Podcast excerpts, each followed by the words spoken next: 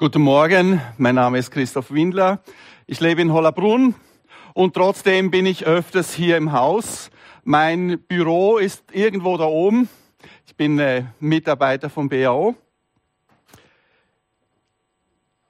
Ich äh, bin ebenfalls Mitarbeiter äh, im Bund Evangelikaler Gemeinden. Äh, meiner, eine meiner Funktionen ist, dort Vorsitzender zu sein, zurzeit so ein bisschen Interimsvorsitzender ich bin seit vielen Jahren im Bereich Gemeindeberatung tätig und äh, Beratung ist dann öfters auch gefragt, wenn es Konflikte gibt. Von daher ist mir das Thema, äh, das mir heute gestellt ist, schon einigermaßen vertraut. Äh, wer mehr von mir wissen will, soll mich nachher fragen. Vielleicht machen wir es so. Jetzt schaue ich nach hinten. Jawohl, das passt alles.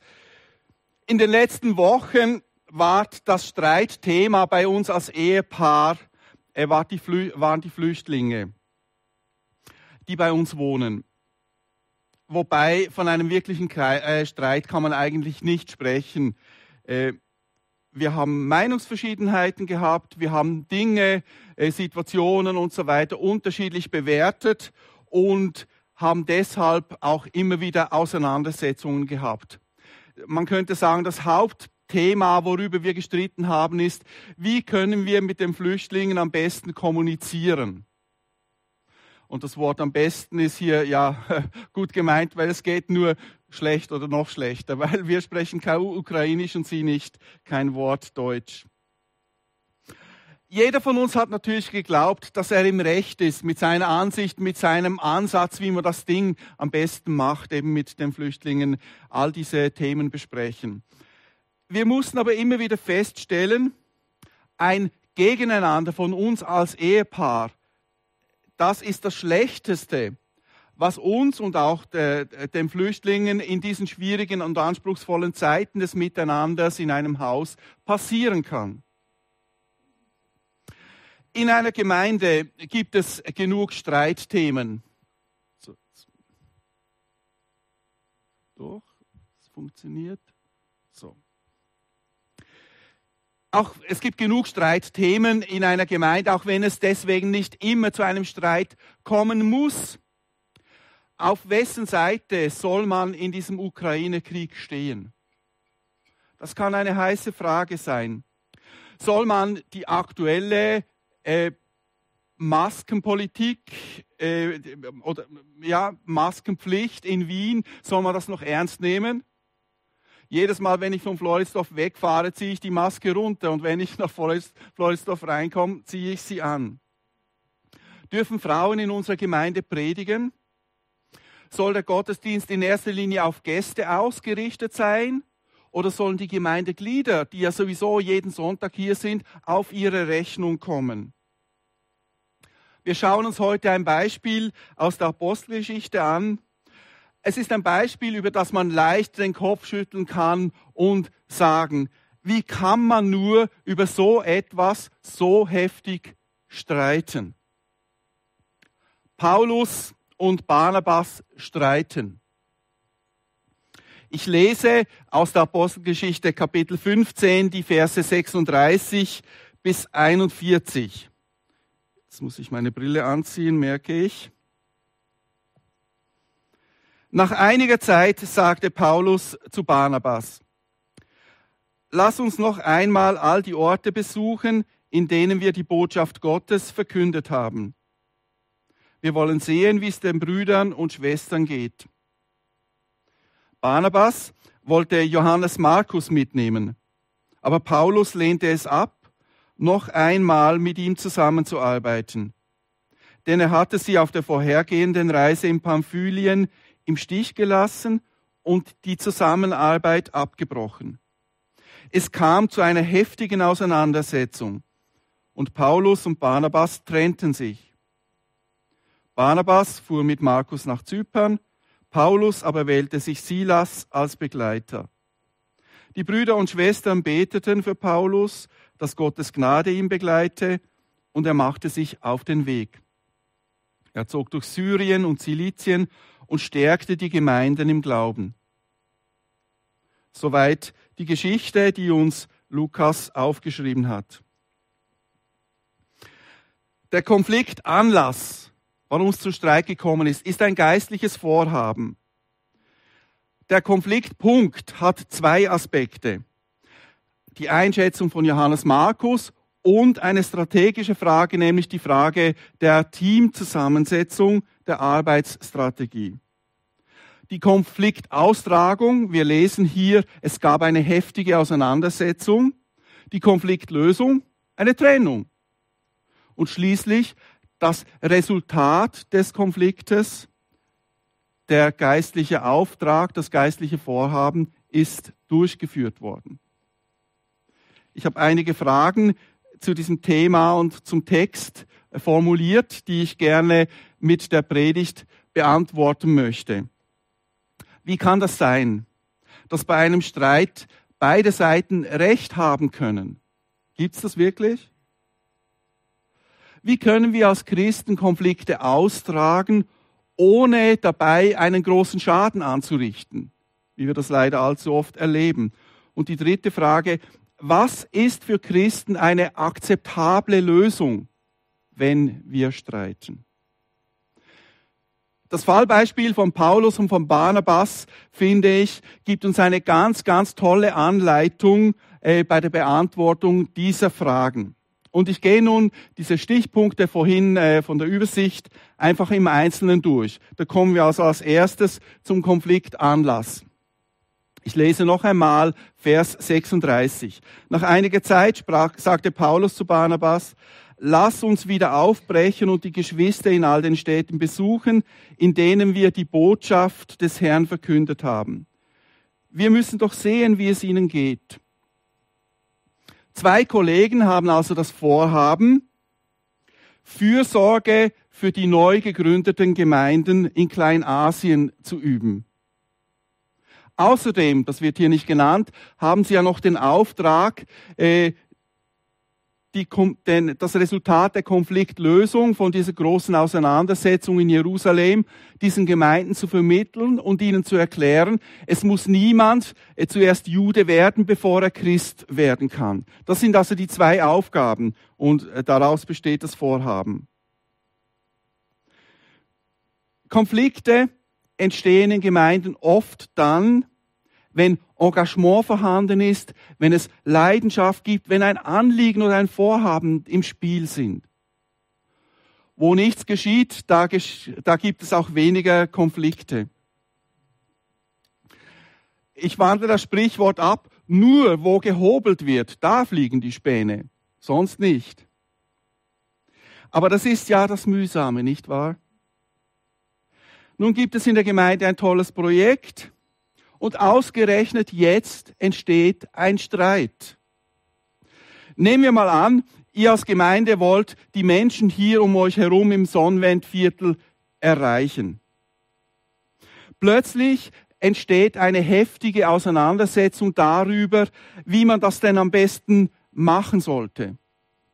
Soll man Veranstaltungen hier im Novum durchführen und die Menschen einladen oder soll man einfach im, auf dem Kinderspielplatz und Motorikpark präsent sein?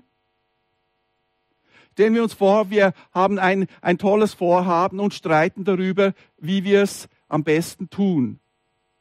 Die Begeisterung, die am Anfang da ist, die dreht sich um zu Frustration. Das ist doch wirklich mühsam. Warum jetzt ein Streit? Ja, das ist eine gute Frage, aber die Antwort ist sehr einfach. Äh, Konflikte sind manchmal unvermeidbar, wenn wir als Gemeinde zusammenleben und wenn wir als Gemeinde zusammenarbeiten. Es geschieht einfach, es ist unvermeidbar. Und gerade in so einer Situation, die ich beschrieben habe, ist es wichtig, Konflikten nicht auszuweichen, eben um des Auftrages willen. Wir werden das in der Geschichte auch noch sehen. Es wäre doch das Dümmste, das Vorhaben, die Menschen um uns herum erreichen zu wollen, aufzugeben, nur damit wir nicht streiten. Das wäre doch das Dümmste, was wir tun könnten. Wir sehen also ein wichtiges Vorhaben bei Paulus und Barnabas, wird Anlass zum Konflikt. Schauen wir weiter zum Konfliktpunkt. Das heißt, worüber sie streiten. Lese die Verse 37 und 38. Barnabas war damit einverstanden, nur wollte er auch Johannes mitnehmen, Johannes mit dem Beinamen Markus. Doch Paulus hielt es nicht für angebracht, jemanden mitzunehmen, der sie auf ihrer vorherigen Reise in Pamphylien im Stich gelassen hatte, statt mit ihnen weiterzuziehen und den Auftrag zu erfüllen, den Gott ihnen gegeben hatte. Der Konflikt, also der Punkt, worüber sie streiten, hat zwei Aspekte. Das ist einmal die strategische Frage, die Frage der Teamzusammensetzung. Wie können wir das Vorhaben am besten umsetzen? Wen brauchen wir dazu? Der zweite Aspekt ist die unterschiedliche Einschätzung von Johannes Markus, von Paulus und von Barnabas. Und man kann ja irgendwie beide Seiten verstehen sowohl den Barnabas als auch den Paulus, nicht? Der Paulus meint, die Aufgabe ist anspruchsvoll, da brauchen wir zuverlässige Mitarbeiter. Es macht doch keinen Sinn, einen unzuverlässigen mitzunehmen. Und der Barnabas sagt, jeder soll doch eine zweite Chance bekommen. Das kann es doch nicht sein. Beide Argumente leuchten uns ein, beide sind stichhaltig. Bei einem Streit unter Christen, auch wenn andere Menschen streiten, geht es oft nicht um richtig oder falsch, sondern es geht ganz einfach um die Einschätzung einer Situation, um die Einschätzung einer Person. Es geht um die Bewertung einer Vorgangsweise oder eines Vorhabens. Gehen wir diesem richtig oder falsch kurz auf die Spur. Wir Christen neigen ja dazu, Konflikte immer auf diese Ebene von richtig oder falsch anzusiedeln. Dabei übersehen wir, es gibt sozusagen ein sachliches oder sagen wir biblisches richtig oder falsch. In einem Konflikt gibt es immer ein subjektives, also persönliches richtig oder falsch. Bleiben wir bei Paulus und Barnabas. Natürlich war jeder von ihnen überzeugt, richtig zu liegen bei der Einschätzung von Johannes Markus und bei der Entscheidung, wen man mitnimmt im, ins, ins Team. Aber wie wir gesehen haben, sachlich, auf der sachlichen Ebene ist es keineswegs klar, wer hier richtig oder wer falsch ist. Nicht wahr? Man würde ja erst im Nachhinein herausfinden, ob der Johannes Markus eine Fehlbesetzung in diesem Team wäre oder nicht. Das kann man letztendlich vorher gar nicht entscheiden. Ich greife jetzt willkürlich ein Thema heraus, um, noch, um das nochmal zu illustrieren, nämlich die Ehescheidung. Alle, die sich in der Bibel zum Thema Ehescheidung äußern, äh, gehen in die gleiche Richtung. Sie sagen nämlich, das gefällt Gott nicht. Scheidung ist also von der Bibel aus gesehen falsch. Auf dieser sozusagen sachlichen oder biblischen Ebene gesehen ist es falsch. Nehmen wir jetzt an, ein Ältester lässt sich scheiden. Da gibt es dann ganz sicher zu, zumindest zwei Meinungen, wenn nicht mehr, in der Gemeinde, wie man nun mit dieser Situation umgehen sollte. Und jede Partei ist sich dann sicher, richtig zu liegen. Wie sollen wir jetzt mit diesem Ehepaar umgehen, mit der ganzen Situation? Es geht hier, wie sollen wir mit der Situation umgehen, aber nicht mehr um richtig oder falsch, ist Scheidung in Ordnung oder nicht. Diese Frage ist schon geklärt sozusagen auf dieser Ebene. Es geht jetzt auf einer anderen Ebene darum, wie gehen wir jetzt mit dieser Situation um. Und hier gibt es eben ein subjektives richtig, nämlich meine Sicht ist die richtige und deine ist die falsche und umgekehrt. Nicht wahr? Es geht nicht mehr um die Wahrheit sondern es geht um eine Einschätzung, es geht um eine Bewertung. Und dieses sachliche richtig und falsch und das persönliche subjektive richtig und falsch, die werden manchmal vermischt oder manchmal eben auch verwechselt. Wenn Christen streiten, ist die Frage, wer liegt richtig und wer liegt falsch. Wir sehen das an diesem Beispiel. Oft äh, sehr schwer überhaupt zu beantworten. Und manchmal, auch in unserem Beispiel, spielt diese Frage überhaupt keine Rolle. Es geht nicht um richtig oder falsch. Deswegen ist es bei einem Streit immer wichtig, dass alle verstehen und sich wenigstens darüber einig sind, worüber streiten wir eigentlich? Was ist eigentlich unser Streitpunkt? Bei, in unserer Geschichte, der Lukas macht es ganz klar, nicht wahr? Es geht um Teamzusammensetzung, über Strategie und es geht über eine Person. Darüber wird gestritten, aber nicht über die Wahrheit. Wenn es um einen Streit äh, in Bezug auf Scheidung geht, dann müssen auch dann die Konfliktparteien zum Beispiel eben äh, in einer Gemeinde klären, worüber streiten wir eigentlich, was sind die Konfliktpunkte. Und sie müssen die Ebene der Wahrheit, der biblischen Wahrheit und die anderen Ebenen voneinander unterscheiden. Wenn man das nicht tut, ist eine Lösung schwierig bis unmöglich. Ich möchte hier kurz unterbrechen und äh, aufzeigen, mit welchen Arten von Konflikten man es in einer Gemeinde zu tun hat. Ich kann diese Folie nicht lange erläutern. Wer es will, kann sie abfotografieren. Aber kurz äh, zu jedem äh, einen Satz sagen. Da gibt es in der Gemeinde Beziehungskonflikte. Das heißt, unterschiedliche Persönlichkeiten, die prallen aufeinander, die können irgendwie einfach nicht miteinander. Da kommt es immer wieder zu Auseinandersetzungen. Dann gibt es Zielkonflikte, das heißt, es gibt unterschiedliche Sichtweisen. Was sind die Ziele, die wir äh, erreichen wollen? Was sind die Strategien, die wir anwenden wollen, die Methoden? Ich habe das erwähnt mit Erreichen der Menschen im Sonnenwendviertel. Dann gibt es Sach- oder Beurteilungskonflikte. Da gibt es eben unterschiedliche Meinungen zu allen möglichen Themen, zum Beispiel zur Impfung, zu Corona, zu den Maßnahmen, zu der Maskenpflicht und anderem. Da gibt es unterschiedliche Beurteilungen von Situationen, von Vorhaben, auch unterschiedliche Meinungen zu Bibelstellen. Dann gibt es sogenannte Verteilungskonflikte oder Territorialkonflikte.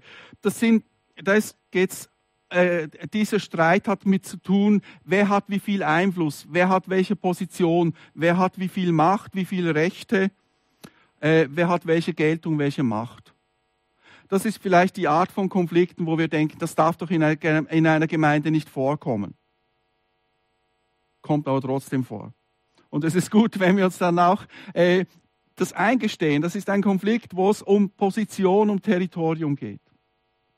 Dann gibt es auch Grundlagenkonflikte. Der Streit um die Wahrheit oder man kann auch sagen, der Streit um eine grundlegende Ausrichtung der Gemeinde. Wie ihr seht, kommen alle diese Konflikte im Neuen Testament vor, wird über sie berichtet oder geschrieben. Gehen wir weiter in äh, der Geschichte. Der nächste Punkt ist die Konfliktaustragung.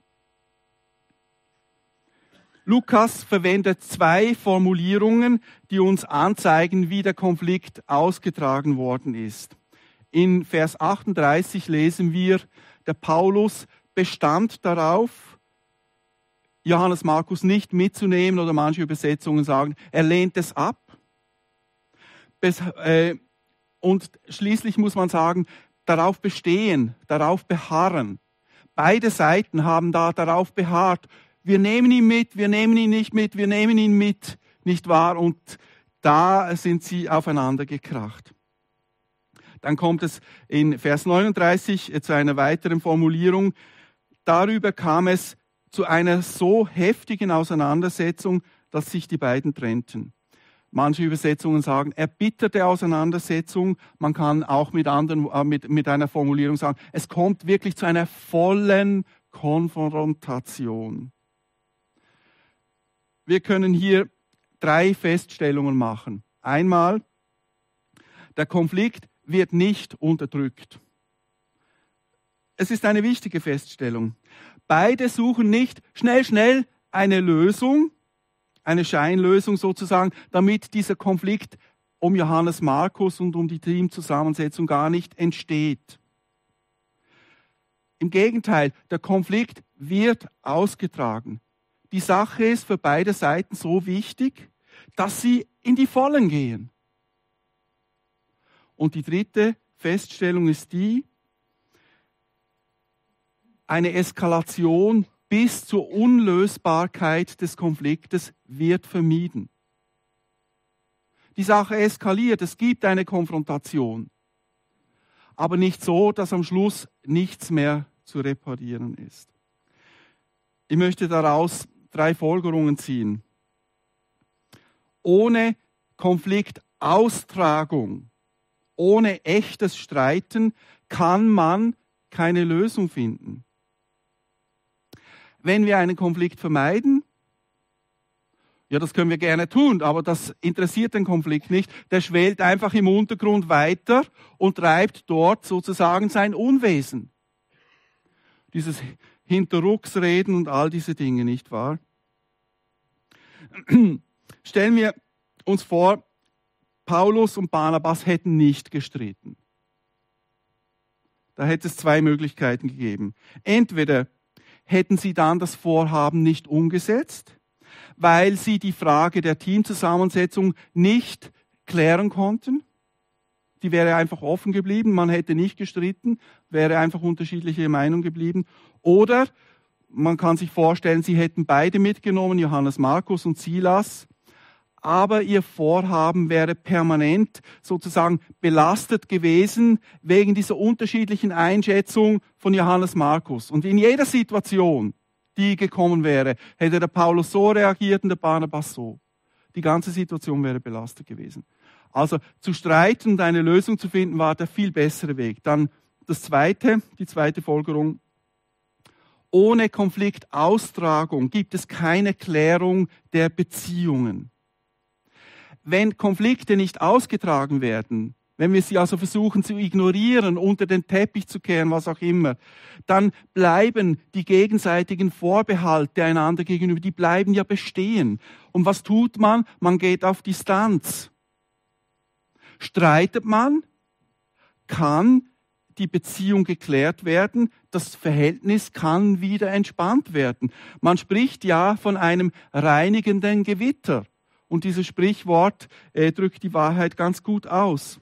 Das dritte, die dritte Folgerung, wir lernen aus diesem Beispiel, dass man Konflikte auch konstruktiv austragen kann. Streiten kann auch konstruktiv sein. Ich möchte wieder einen Einschub machen, einen kurzen.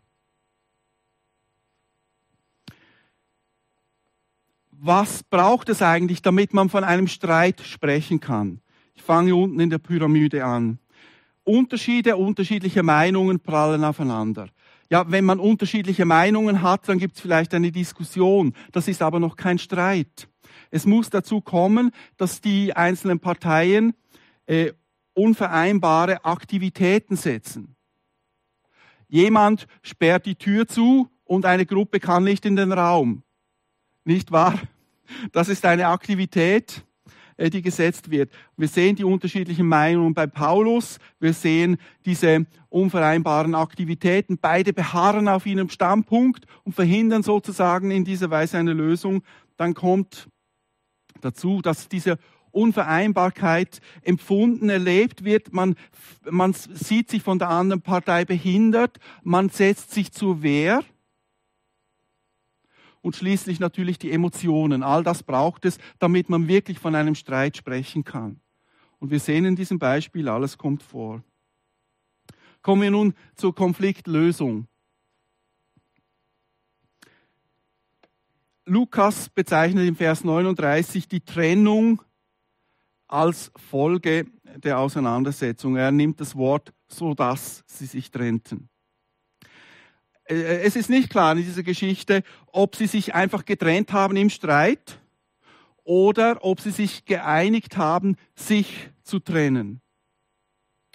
Eine bestimmte Absprache muss aber stattgefunden haben. Wir lesen ja später, Barnabas ist mit seinem Neffen Johannes Markus in seine Heimat eben äh, nach, auf die Insel Zypern gefahren und, und Paulus ist woanders hin. Irgendwie eine Form der Absprache muss es gegeben haben. Und so gesehen war die Trennung nicht nur die Folge des Streites, sondern ein Teil der Konfliktlösung. Wir stellen fest, es gibt keine Einigung in Bezug auf die Person Johannes Markus. Darüber können sie sich nicht einigen. Hingegen gibt es eine Einigung beim zweiten Aspekt in Bezug auf die Strategie, auf die Teamzusammenstellung. Es entstehen zwei Teams. Jetzt kann man einwerfen, Trennung, das ist doch keine Lösung, das ist doch ein Scheitern. Ich behaupte, Barnabas und Paulus haben die passende Konfliktlösung genommen. Stellen wir uns vor, die beiden hätten gedacht, die einzige passende Lösung für uns als Christen wäre, wir müssen uns einigen. Sie hätten sich in dieser Einschätzung von Johannes Markus vermutlich festgebissen und schließlich können wir uns vorstellen, wäre ihr ganzes Vorhaben gescheitert. Nur weil sie gedacht haben, das ist die einzig richtige Lösung. Und Trennung kann es nicht sein. Es gibt auch für Christen unterschiedliche Konfliktlösungen, die passend sind. Auf der Ebene von richtig und falsch, also auf der Ebene der Wahrheit, da, können, da passt natürlich ein, eine Konsenslösung. Wir einigen uns auf irgendetwas oder eine, eine, äh, Kompromisslösung. Äh, die passen natürlich auf diese Ebene der Wahrheit nicht. Wenn das Evangelium behindert wird, wenn das Evangelium verleugnet wird, irgendwann muss es zu einer Klärung oder auch zu einer Trennung kommen. Aber bei der Frage in unserem Fallbeispiel geht es ja um unterschiedliche, äh, gibt es unterschiedliche Lösungsmöglichkeiten. Ich möchte einige Lösungsmöglichkeiten, die sich uns anbieten, aufzeigen in der nächsten Folie. Das ist einmal die Flucht oder die Trennung. Eben, äh, man äh, verlässt die Firma, die Firma trennt sich vom Mitarbeiter sozusagen. Das ist eine Lösung, wenn es inhaltlich nicht möglich ist, irgendwie zu einer vernünftigen Lösung zu kommen. Oder bei fundamentalen Konflikten ist das manchmal eben auch eine sinnvolle Lösung. Dann gibt es äh, die Lösungsstrategie, ich kämpfe, um zu siegen.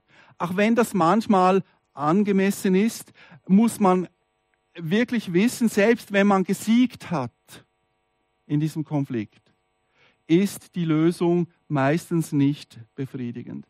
Nachgeben ist eine Lösung, insbesondere dann, wenn es die Sache nicht wert ist. Ich gebe nach, worüber, warum sollen wir darüber streiten? Dann delegieren. Man kann also einen Konflikt delegieren, zum Beispiel auf eine nächsthöhere Ebene. Die Frage, ob Frauen predigen dürfen in der Gemeinde oder nicht, ja, die delegieren wir auf eine nächsthöhere Ebene. Die soll, soll der BEG klären, sozusagen an unserer Stelle. Man kann sich vorstellen, was das auch für Nachteile mit sich bringt. Dann eine Lösungsstrategie ist verhandeln. Das heißt, man sucht einen Kompromiss oder eine Konzessionslösung und eine Konzessionslösung heißt, man macht Zugeständnisse an alle Seiten.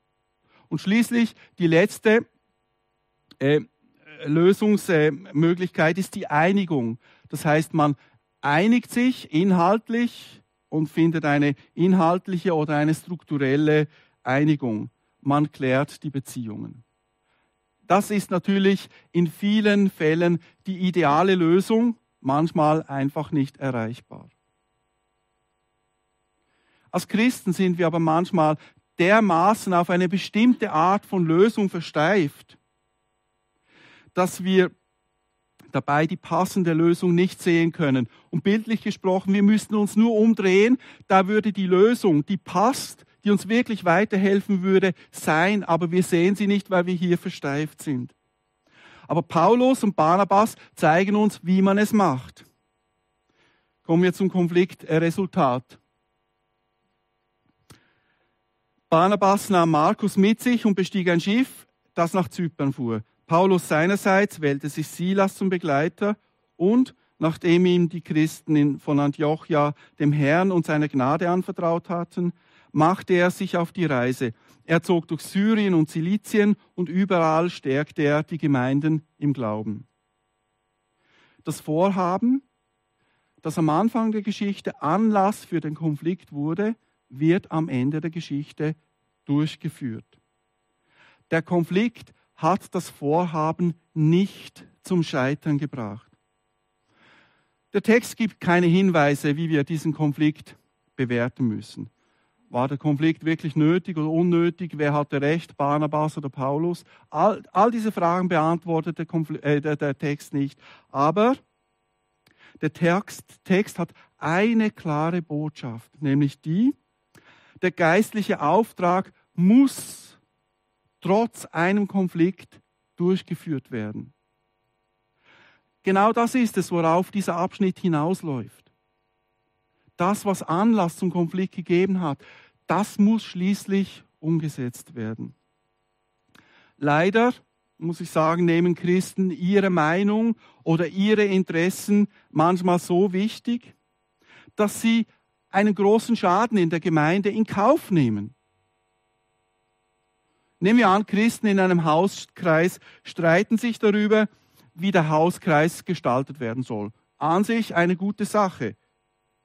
Der Streit eskaliert aber so weit, dass schließlich der Hauskreis aufgelöst wird und dass es in der Gemeinde eine Reihe von Hauskreisgeschädigten Christen gibt. Aber immerhin, alle haben ihre Interessen verteidigt und haben keinen Millimeter nachgegeben. Lieber den Hauskreis draufgehen lassen. Wer so agiert, hat definitiv keine Grundlage in der Bibel für sein Handeln. Selbst bei Grundlagenkonflikten kann die Zerstörung der Gemeinde kein erstrebenswertes Ziel sein. Da ist eine konstruktive Trennung eine geistliche Lösung. Welches Fazit können wir aus der Geschichte ziehen? Bei vielen Konflikten, wie haben wir gesehen, geht es nicht um richtig oder falsch. Es geht nicht um die Wahrheit, sondern schlicht um Einschätzung. Wenn wir eine Lösung finden wollen, dann müssen wir zuerst klären, was die Streitpunkte sind, also worüber streiten wir eigentlich. Das Beispiel zeigt das ja sehr schön auf. Dann müssen wir klären, um welche Kategorie eines Konfliktes es geht. Geht es um einen Beziehungskonflikt? Leute können einfach nicht miteinander. Geht es um einen Bewertungskonflikt wie in unserer Geschichte? Geht es um einen Verteilungskonflikt? Äh, wer hat wie viel Macht und Einfluss und so weiter. Wir lernen hier auch, einen Streit auszutragen und nicht zu ignorieren oder zu unterdrücken. Es ist ja klar, die wenigsten von uns streiten gerne. Ja, wer will schon einen Streit? Aber Konflikte sind manchmal der schwierige Weg, als Gemeinde einen Schritt weiterzukommen. Und wenn wir den Konflikt nicht austragen, dann kommen wir diesen Schritt auch nicht weiter. So schaut's aus. In diesem Sinne sind manchmal Konflikte unausweichlich, auch wenn niemand gerne streitet. Wir müssen dann auch herausfinden, welche Art von Lösung angemessen ist. Kann eine Konzessionslösung mit Zugeständnissen an allen Seiten, hat sie wirklich diese Tragfähigkeit, die, die sie braucht, oder brauchen wir doch eine Konsenslösung, eine Einigung? Dann lernen wir aus der Geschichte, wir dürfen einem Konflikt nicht erlauben, das Größere zu gefährden. Und das scheint die Hauptbotschaft dieses Abschnittes aus der Apostelgeschichte zu sein. Ja, wir können als Gemeinde streiten, wir können Lösungen finden, ohne den Auftrag zu gefährden. Und das finde ich ist eine tolle Botschaft aus dieser Geschichte. Amen.